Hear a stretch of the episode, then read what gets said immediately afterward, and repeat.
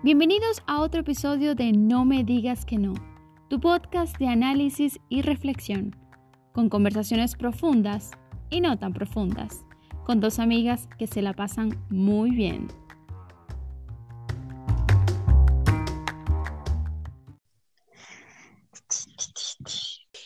Hola a todos, bienvenidos una vez más a otro episodio de No me digas que no.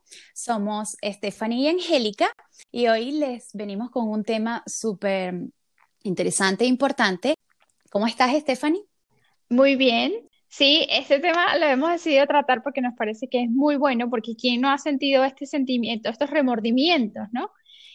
Y, explicarles, darles esta información de por qué sucede la culpa, cómo, cómo actúa y, la manera de cambiar culpa, digámoslo así, por responsabilidad, ¿no? Esto es un tema que, yo creo que se habla mucho. No, y que nos pasa a todos. Unos en pequeñas medidas, pero hay otros que es, yo creo que de manera crónica. Hay personas que viven la culpa mucho más fuerte que otras y, cargan con eso súper fuerte. Pero bueno, partamos con lo que es, eh, ¿qué es la culpa, no? Y, la culpa es el sentimiento negativo o juicios subjetivos que hacemos sobre un acto. Este proviene o surge de la valoración que le hacemos a ese acto. La culpa es eso en realidad, es un sentimiento negativo. Claro, un sentimiento negativo y un sentimiento que si se alarga mucho, eh, y no le damos solución o, atacamos el problema de raíz, se vuelve improductivo, porque entonces ¿de qué te sirve tener ese sentimiento de culpa que te hace sentir mal, que te hace sentir triste y, sin hallar una, una, solución? Entonces, cuando el sentimiento se prolonga por mucho tiempo, nos afecta emocionalmente y claro, eh, nos sentimos mal, sentimos estos remordimientos, esta tristeza, este enfado, lo que sea. Sí. Y, no, no es útil, no es un sentimiento útil, digámoslo así sobre todo lo importante de, este sentimiento de culpa es que nos hace vivir en el pasado. ¿sabes? Porque vivimos con este sentimiento de que, ay, ¿por qué me pasó esto? ¿O por qué cometí este error? Y te vives allí reprochando y sufriendo por eso. Las personas tienden a sentir mucha culpa cuando tienen creencias muy marcadas, limitantes. Por ejemplo, eh, no sé, en su educación de pequeño le dijeron que mm, estaba muy mal, no sé, ser mala, mala madre. O disfrutar o disfrutar. Entonces es como, claro, hay muchas cosas que, por las que surge el sentimiento de culpa. Y una de ellas puede ser eso, que eh, o tienes la moral muy estricta, este, eres muy perfeccionista, perdón. Y claro, esto te hace constantemente tener este sentimiento de culpa. Sí, es verdad que, que la culpa eh, es ese acto que sucede y luego es como tú evalúas o tú eres el juez y dices si estuvo bien o mal, de acuerdo a tu base de creencias que tienes, que normalmente estas vienen de, tu crianza, de, tu cultura y todas estas cosas. Entonces, claro, queríamos hablar de eso y vamos a hablar acerca del mecanismo de la culpa, o sea, cómo, cómo, qué sucede para que este sentimiento se convierta, ¿qué sucede para que se empiece a formar este sentimiento de culpa, ay, por mi culpa, por mi culpa, por mi gran culpa? Pues hay un mecanismo que hace que se desencadene este sentimiento. Claro. Y el mecanismo empieza con un acto, es decir, hay, algo, una situación, una circunstancia o un acto o algo que ha sucedido. Esa valoración que tú le das hace que luego venga una emoción negativa porque desencadena, o sea, desencadena esa, esa, valoración negativa que le has dado, es, desencadena miedo y hace que la emoción, que es el último paso de ese mecanismo de la culpa, eh, sea negativa. Ese es el resultado, claro, así. Ese, ese sentimiento negativo es como, como lo decías hace un rato, que es el remordimiento, el miedo, todas estas cosas que sentimos, todo esto, toda esta culpa creada como lo acabas de decir, por la valoración o el juicio que le dimos a ciertos actos o, errores que cometemos. Y que muchas veces está en nuestra cabeza, o sea, que muchas veces no es, no, es, real, es imaginario y solamente lo crees tú. Y haces una cosa pequeñita, pues un, problemón, que, que, el problema de la culpa es que te quedas ahí estancado y no buscas maneras de resolver. Entonces, de paso, te sientes mal y es como que un estado de parálisis en el que no puedes buscar una solución porque te sientes súper mal. Ay, Dios mío, me siento mal, me siento mal. Ajá, pero ¿y entonces, no? Y entonces, ¿qué, ¿qué, podemos hacer, no? Yo creo. Entonces, la culpa suele paralizar. Lo más importante de esto es que somos nosotros los creadores de este sentimiento. Somos nuestros peores eh, jueces. O sea, nos eh, reprochamos demasiado por cosas que nos pasan o por errores que cometemos. Lo genial de esto es que es algo que se puede cambiar. somos nosotros los encargados en hacer que, oye, no, mira, tengo culpa, eh, pero ya, o sea, esto soy yo la que determino qué cantidad de culpa voy a tener. si mucha o poca. O, si, o, si de hecho la tengo que tener. O si de hecho la tengo que tener, exactamente. Si nos ponemos a pensar, podemos echarle la culpa a, las demás cosas, pero realmente nosotros somos los responsables de nuestras emociones, aunque de pequeño nos han enseñado cosas diferentes, a la mayoría, pero realmente la manera en que nos sentimos este, va dictada en la forma en que nos hablamos a nosotros mismos y la, opinión que tenemos acerca de ciertos hechos. Entonces, siempre, así sea eh, cuando hablamos de culpa, cuando hablamos de felicidad, de estrés o de todo tipo de emociones, el responsable aquí eres tú mismo, porque tú decides cómo te vas a sentir. Y, es, es, es, lo maravilloso, ¿no? De que al final podemos eh, nosotros elegir qué camino tomar. Podemos elegir si vivir culpándonos o podemos elegir, pues, enfrentar la situación de una manera distinta.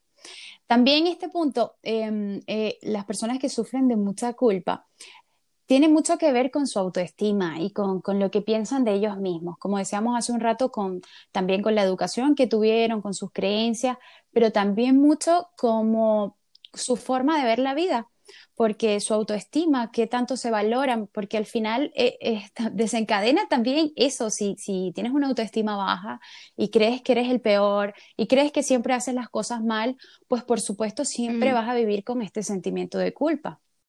Eso tiene que ver con el diálogo interno, es decir, como, como tú te hablas por dentro. La autoestima eh, muchas veces es eso. Si tú constantemente te estás dando palizas diciéndote que no eres bueno para nada, que todo lo haces mal, que ah, entonces sí, puede, puede, esa baja autoestima eh, puede desencadenar que siempre estés con sentimientos de culpa porque te parece que siempre pudiste haber actuado mejor, que esto pudo ser, o, también el perfeccionismo. Hay muchos tipos de, rasgos eh, en una persona, en la persona, sí, que pueden hacer que, esta persona tienda a sentir más este sentimiento de culpa a otras que no. Exactamente. Mm, me estoy acordando del libro de los cuatro acuerdos, en donde allí este autor, don Miguel Ruiz, habla de que las personas cuando cometemos un error, que es lo más normal, lo más normal es que cometamos errores, solemos culparnos muchas veces por lo mismo. Y es porque así nos los, nos enseñan. Sí. Entonces él pone, el ejemplo, pone varios ejemplos en el libro y habla de, por ejemplo, la esposa que engaña al esposo. Claro, e, ella se siente mal y todo el tiempo no, no solamente paga por una vez por este error, sino que paga muchas veces. ¿Y, y cómo paga muchas veces? Pues las veces que se recuerda de eso y se siente mal. O sea, ella misma se está eh, hiriendo emocionalmente al acordarse constantemente de este error. Y él dice, y no solamente es la persona. Estamos acostumbrados a pagar muchas veces simplemente por un error porque después nos lo recuerda el marido, ah, sí, porque tú me engañaste, recuerda. Entonces, claro, estamos a, esta, cultura de que tienes que pagar por tus errores demasiadas veces y, que, que, vas a quedar marcados por ellos, ¿no? Y que nunca te van a, aislar de lo que cometiste, sino que siempre te van a relacionar con este error. Y aquí en la culpa es muy importante que, que si hemos cometido un error, si a lo mejor hay un poquito de remordimiento que está justificado, digámoslo así, paguemos una vez por ese error, reflexionemos, eh, veamos qué, qué, ha sucedido ahí y vale, sí, eh, lo admitimos, pero paguemos una sola vez, no, no, sigamos todo el tiempo, ni permitamos que otras personas nos estén todo el tiempo eh, recordando y culpando por una cosa que pasó solo una vez y que, como dice don Miguel Ruiz, deberíamos pagar solamente una vez, mijito, porque imagínate, si fuera dinero, ya nos hubiesen arruinado de todas las veces que nos vienen a cobrar. No, y también que eh, la sociedad está muy em, hecha para eso, para juzgarte constantemente por las cosas que haces y para ser como el, el moralista, el decir, oye, ¿por qué hiciste esto? Y vuelve. Y siempre, siempre, siempre hay alguien que te recuerda, que te hace sentir mal. Entonces, mm, ahí hay que tener un poco de cuidado estamos eh, definiendo la culpa porque, porque muchos la sentimos y, y, como dice, o sea, la vida es corta, sufre menos, vive más. No podemos quedarnos estancados allí. La diferencia en que cuando te sientes culpable a cuando te sientes responsable, una de las diferencias es que cuando te sientes responsable tomas acción, que es nuestra palabra favorita en este podcast aparentemente. y maravilloso. Pero es que todo está relacionado con la acción. Todo está relacionado con la acción. Entonces, mientras que cuando eres culpable te quedas ahí victimizándose, ay, Dios mío, ¿por qué? ¿Por qué? ¿Por qué? Cuando te, haces responsable, pues ahí eh, reflexionas y, ves qué parte de culpa, entre comillas, tienes y qué no, pero tomas acción e intentas eh, moverte, intentas eh, resolverlo. Te sientes bien y te sientes que tienes el control de, tu vida, a diferencia de cuando te sientes mm, víctima. No, y si te sientes culpable, y eres autocrítico, ¿no? Porque sabes que cometiste un error, pero no te vas a reprochar demasiado por eso, o te vas a reprochar una sola vez por eso, pero, pero las personas que se hacen responsables, pues aparte de tomar el control, solucionan y identifican lo que hicieron, ¿sabes? no sé, si yo que soy mamá se me cayó mi hijo pequeño, digo, bueno, a ver, para la próxima, ¿qué voy a hacer? Voy a ser más precavida, no voy a poner el niño tan en la orilla quizás para que no se caiga, pero ¿qué hago? Tomo el control de la situación y no me voy a, o sea, me puedo reprochar, pero una sola vez, pero mi pensamiento automático va a ser la solución la forma en la que voy a actuar ante esta eh, situación, que lo importante es que ya pasó y no dejas que, esto te vuelva a suceder o tomas las previsiones para que no te vuelva a suceder. Muy al contrario de que si te llenas de culpa, pues bueno, ya sabemos.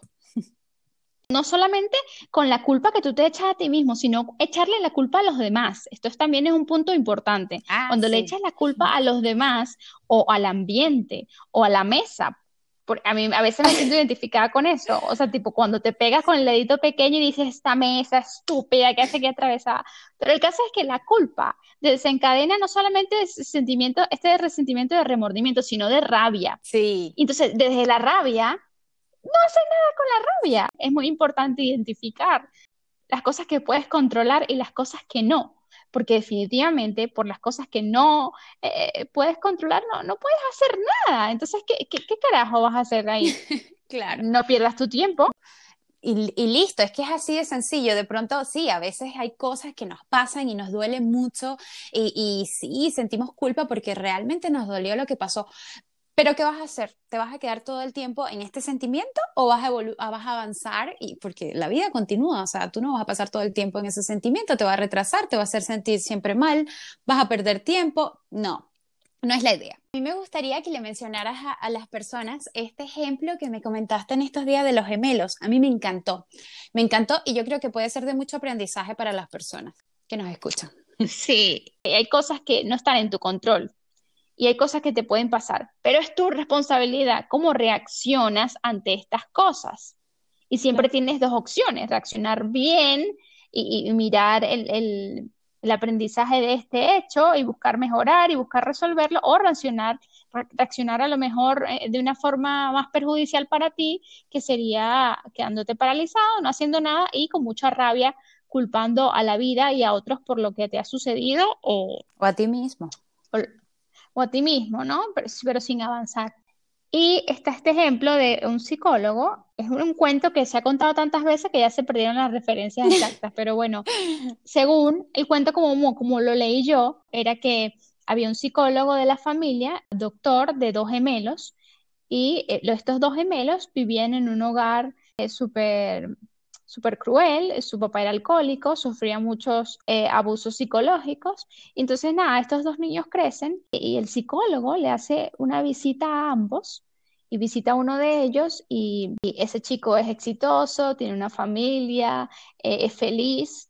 Y el psicólogo le pregunta que, que, cómo ha llegado, que cómo lo logró todo, cómo logró todo eso. Claro, cómo lo pudo superar. Sorprendido por el, por el pasado, exacto, por el pasado que tiene. Le dice, pues eh, al ver a mi padre y al ver la situación en mi familia, yo no quise repetir lo mismo y eso me impulsó a que yo eh, quisiera algo mejor para mí y a que ese, esos acontecimientos que me sucedieron en mi infancia fuera la referencia de lo que yo no quiero ser en el futuro para mi familia y para mí mismo. Y luego el mismo psicólogo visita al otro gemelo y pues el gemelo está arruinado, es alcohólico igual que su, que su padre. Entonces el psicólogo le hace la misma pregunta y el otro gemelo pues le responde diciéndole, pues claro, si mi papá era alcohólico, ¿qué esperas? Entonces, aquí está una persona que tiene rabia y, culpa a las otras personas por sus actos y hay aquí otra persona que entendió, reflexionó, se hizo cargo y se responsabilizó de sí mismo. No importa eh, lo que venga de afuera, siempre tenemos nosotros en nuestras manos la, opción de saber cómo, cómo queremos que nos afecte eso, cómo queremos reaccionar, cómo nos los queremos tomar. Esa es la parte de, la, responsabilidad, que desde la responsabilidad pues puedes mejorar, eh, puedes superar las cosas, avanzas, eh, busca soluciones, claro, tienes, pero desde la culpa... Tienes una visión distinta sobre las cosas, ¿entiendes? O sea, sabes que sí, bueno, no, te haces víctima, o puede ser que sí, lógicamente te va a doler. Y, supongo que a ese otro gemelo, el que le fue muy bien, pues también le dolió y también sufrió, pero decidió pues tomar un rumbo diferente y ver las cosas de manera diferente. Que eso es, ¿no? Eso cuando dices de, de elegir, pues tienes la, tienes la oportunidad de elegir hacia qué lado y, de qué forma miras la vida, si con culpa o la miras de forma responsable y haciéndote cargo. Exactamente. Nuestra invitación es a que si hay algo, hay algo que, nos está afectando, eh, tratemos de, reflexionar por qué nos afecta esto y nos tomemos un tiempo para, para pensarlo y, empecemos a trabajar en ello para que deje de convertirse en un sentimiento improductivo, en un sentimiento que, que, que no te deja, o sea, no te deja avanzar, no te deja opción para y que te mantiene en el pasado, como lo decíamos. Te mantiene en el Muchas pasado. Muchas veces te puede mantener en el pasado, porque estás ahí en el acto que sucedió, lo que me pasó, lo que me pasó, lo que, ajá, pero ya está. O sea, sí, te pasó, sucedió esto, te hirieron. Pero el caso es que si nos quedamos allí, no estás sufriendo la persona a la que estás culpando, no estás sufriendo la vida, que también a lo mejor la puedes estar culpando, estás sufriendo tú mismo. Entonces, el acto de, hacerte cargo y hacerte responsable es a lo mejor muchas veces puede, puede tener que, ser primero perdonar eso, eso que te pasó, o perdonarte a ti mismo, o perdonar a la otra persona, pero es para tu beneficio. O sea, en realidad los perdonas para ser libre tú. Entonces, sí, ¿no? Es, como un poquito eso, salir de de víctima a convertirte en responsable de tu vida. Y que cuando eres responsable también ves las cosas de forma objetiva. Sabes que em, cualquier cosa que te haya pasado o cualquier error que cometiste es un hecho que pasó, es una situación, pero no eres tú en, su totalidad. A ver, si por ejemplo se me cayó el niño, yo no voy a decir eh, soy mala madre. ¿Por qué? Porque porque yo soy una, creo que soy una persona responsable y me hago cargo y digo, no, mira, por esta circunstancia, en este caso, se me cayó el niño porque, bueno, no tuve tanto cuidado, pero no me tomo a mí misma como una mala madre, que lo contrario a eso, que es el sentimiento de culpa, es cuando te, no, soy terrible, este, soy muy mala madre, no debería ni siquiera tener hijos, qué mal, qué pobrecito mi hijo, o sea, te haces de Sí, que te defines por, por te defines por un solo error, o sea, eh, te calificas. Te calificas, exactamente. Esto, esto como dicen lo de los niños, que no le digas a tu hijo eh, que se le cae el vaso de leche, por ejemplo, le dice, ay, pero eres un inútil, ah, qué desordenado, eres, eres un desastre. Entonces, eres, eres, eres, eres, es muy malo porque no ha sucedido un acto y a lo mejor puede que el niño sea un poquito, no sé, torpe, pobrecito, y siempre le pase. Pero el caso es que tú poniéndole esa etiqueta de eres, pues le estás agregando supuestamente una descripción a él, que él se va a sentir identificado con esa descripción y que en el futuro probablemente cuando le pasen cosas así va a sentir inseguridad porque le han dicho desde pequeño que es un desastre, que mm, mm, siempre, siempre, siempre echa a perder todo, siempre todo lo ensucia. Entonces, eso también aplica para cuando somos adultos, de no siempre relacionarnos con un error y, de saber que es algo puntual, pero no identificarse. Ah, soy un inútil. Y esto, el diálogo interno es muy importante. Sí, y, sobre todo pasa cuando nos reprochamos cosas que, que, de decisiones que tomamos en el pasado. Por ejemplo, a mí me pasaba mucho antes que me reprochaba constantemente y me, y me, me hacía sentir a mí misma de que era una mala persona, de que siempre cometía errores. Pero claro, mm. poco a poco he ido cambiando ese sentimiento y dándome cuenta de que esas eran decisiones que en ese determinado momento pues me llevaron a tomar esas, e, e, esos caminos o esa, o esa forma de actuar, pero no determina lo que yo soy. Yo creo que si no te paras a pensar que estás teniendo este problema de, de culpa y de remordimiento, no lo puedes solucionar. Claro, identificar qué es eso, qué es eso que te está haciendo sentir mal y, te está desencadenando este sentimiento de culpa. Eso es muy importante. Yo creo que en, muchos casos es, eso de tomarse un tiempito para reflexionar y meditar qué es lo que me está haciendo sufrir, qué es lo que me está paralizando, qué es lo que me está limitando en la vida, que me hace sentir siempre mal. Inclusive, este tema de la culpa, hay muchas personas que de pronto tienen traumas pequeñas ¿verdad? Y, y, y, no pueden hacer nada al respecto, como en el caso de los gemelos. Que no pueden, o sea, pues que sufrieron. No pueden cambiar. Exacto, y que son cosas que realmente son delicadas y que sí, que sí te afectan y que sí em, te cambian la vida. Pero mm. inclusive hasta en estos casos extremos, eh, yo creo que perdonarse a sí mismo, aunque no tengas la culpa, perdonar a aquellas personas, eso te va te va a ayudar a avanzar, a seguir, a sentirte mejor, a hacer las paces con tu pasado, ¿no? También tiene que ver. Sí. Y que si tenemos este sentimiento, ¿qué es lo que pasa? Si no nos perdonamos, si no reflexionamos, si lo tenemos aún allí y, y nos pagamos constantemente por eso que, que pasó o ese error, ¿qué pasa? Que vamos a tender mucho más a repetirlo. ¿Por qué? Porque te sientes, te caracterizas por ser así, porque eres una persona que hace las cosas mal, porque te sientes culpable. ¿Y qué pasa con eso? Que en el futuro probablemente tus actos eh, tus acciones van a ser dirigidas por esa culpa. ¿Por, qué? Porque vas a volver a caer y vas a volver a cometer el error y ¿qué vas a decirte a ti misma? O a ti mismo, eh, no es que yo soy así y yo siempre hago las cosas mal y, no es que sí, yo soy un desastre. Y siempre eh, eso te va a determinar, eh, es muy importante cambiarlo. Yo creo que por eso hemos decidido hablar de este tema, porque nos afecta muchísimo, sí, nos afecta sobre todo el futuro que nos, que nos interesa, ¿no? De que, de que todos nuestros pasos sean dirigidos desde desde estar tranquilos, desde, desde, desde ser responsables y, y, eso. Sí, las lecciones que no, que no se aprenden se repiten. En vez de estar ahí llorando o sufriendo por, por eso, o sea, es que no lo digo por mal, no lo digo por mal, no lo digo por mal. Pero lo digo más bien como una pérdida de tiempo un poquito a veces. O sea, sí hay momento para llorar, pero fíjate entonces un tiempo en que esa semana usted va a llorar, esa semana usted va a llorar mucho, mucho, mucho, mucho.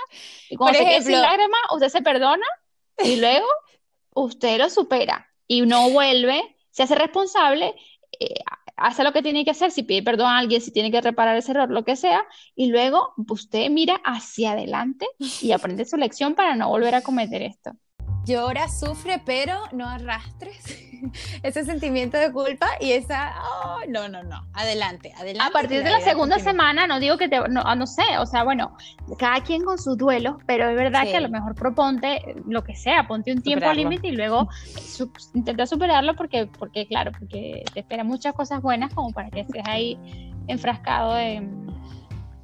Claro, y sobre todo remediar, cuando, cuando hay la posibilidad de remediar ciertas cosas, ese es un buen punto de responsabilizarse. Pues si todavía tienes tiempo de hacer algo por ese error, pues hazlo. Pero, pero toma acción, como, si, como siempre decimos, este es, tómate la pastillita de la acción, porque esta es la que te va a ayudar a superar las cosas mucho más rápido. Yo creo que, que eso, la conclusión final, por favor, no, no pagues más de la cuenta, ahorra eh, y este, quiero mandarle un saludo a José Daniel, niño lindo que nos escucha. Gracias a todos por escucharnos. Eh, nos sentimos súper honradas de que nos den su tiempo, un poquito de, tiempo en su día para, para escucharnos y, y, les mandamos muchos besos. Hasta luego. ya, hasta luego, hasta el próximo episodio. Adiós.